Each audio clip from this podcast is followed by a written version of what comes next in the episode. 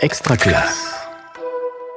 Je m'appelle Claire Malstedt, je suis professeure des écoles spécialisées et je travaille depuis 2019 à l'ERPD Louis Pergaud. Les énergies scolaires, le podcast à l'écoute de toutes les énergies qui font école. ERPD, ça veut dire euh, École régionale du premier degré. C'est un internat pour accueillir des enfants non sédentaires, donc des forains et des bateliers. Et on accueille aussi euh, aujourd'hui des enfants qui sont recrutés sur commission euh, dans le cadre de l'internat de la réussite. Ici, on accueille plus de forains que de bateliers parce qu'en fait, on n'est pas très bien placé sur la Seine. En fait, c'est ce qui nous explique. Ils naviguent donc entre Le Havre et Paris et puis après, ils remontent vers les Pays-Bas. Et en fait, comme on est trop proche du Havre, ça leur fait beaucoup de route depuis l'endroit où est euh, stationné ou amarré la péniche. Euh, après, pour les forains, donc on a, on a plusieurs familles, on a différents types de forains. Euh, on en a qui ont vraiment des gros manèges et qui tournent sur des grosses foires en région parisienne. on en a qui ont des plus petits manèges et qui tournent sur des foires de village. Et en général, on a des fratries, beaucoup. Quand il y en a un qui arrive à l'internat, tous viennent. Et pour certains d'entre eux, les parents étaient déjà là. Donc il y, a un, côté un peu familial et il y a une attache quoi, de la part des parents et puis euh, des enfants. Et on sait que certainement les enfants de certains de nos élèves actuels iront à Pergo dans quelques années. Donc là, on est dans le parc de l'internat. Alors on voit trois bâtiments majeurs qui appartiennent toujours à l'ERPD.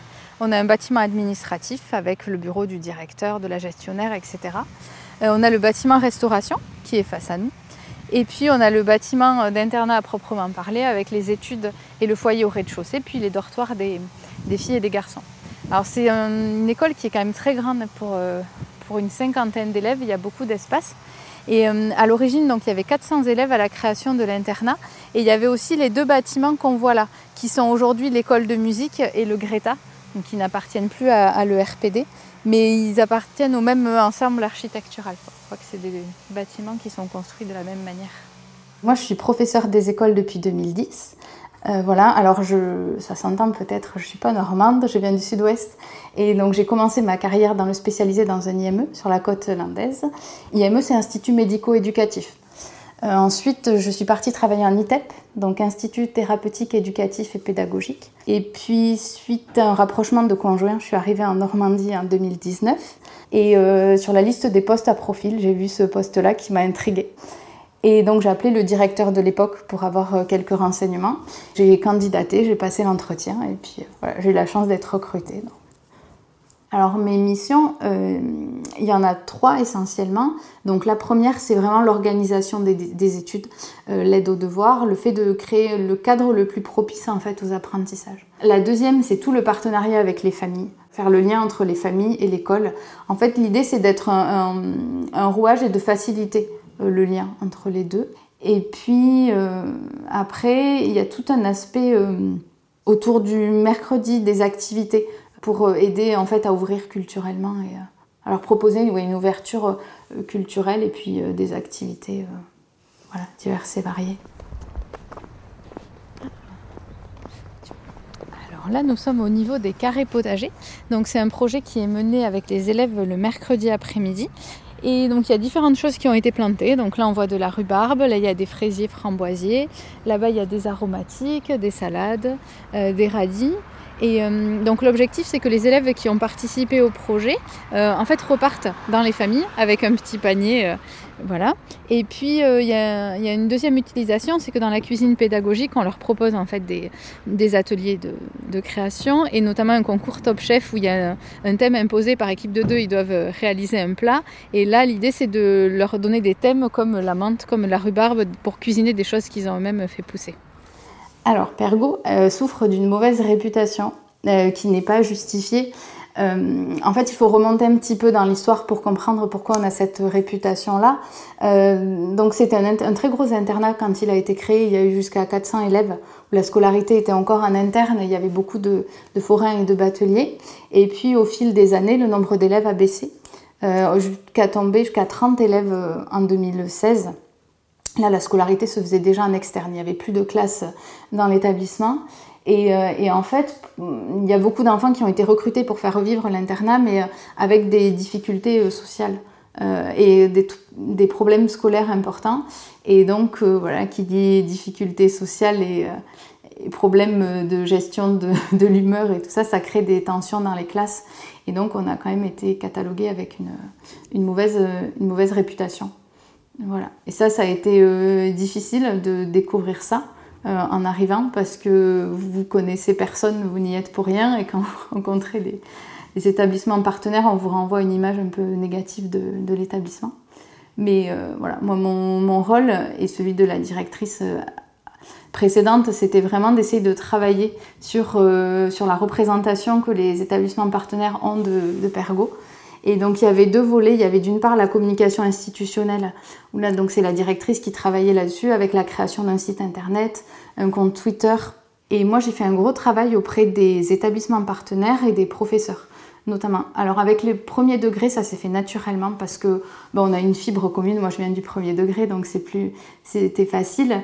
Euh, pour les collèges, c'est un peu plus compliqué. Donc il a fallu prendre le temps de connaître les gens, beaucoup de communication, donc je leur écris en début d'année, je me présente et après j'hésite pas à écrire très régulièrement et à faire part de mes difficultés, parce qu'il y en a. Euh, il y en a, un ado à mettre au travail après les cours, c'est pas toujours facile. Et euh, donc du coup, ça apaise vraiment les relations. En fait, quand ils voient qu'on fait ce qu'on peut, mais qu'on est, pas, moi j'ai pas de baguette magique malheureusement. Et puis euh, j'ai créé des relations plus personnelles avec certains professeurs que je connais maintenant pas mal. Euh, et, la co-intervention qui commençait euh, dans le primaire, là, va, pouvoir commencer aussi dans le second degré.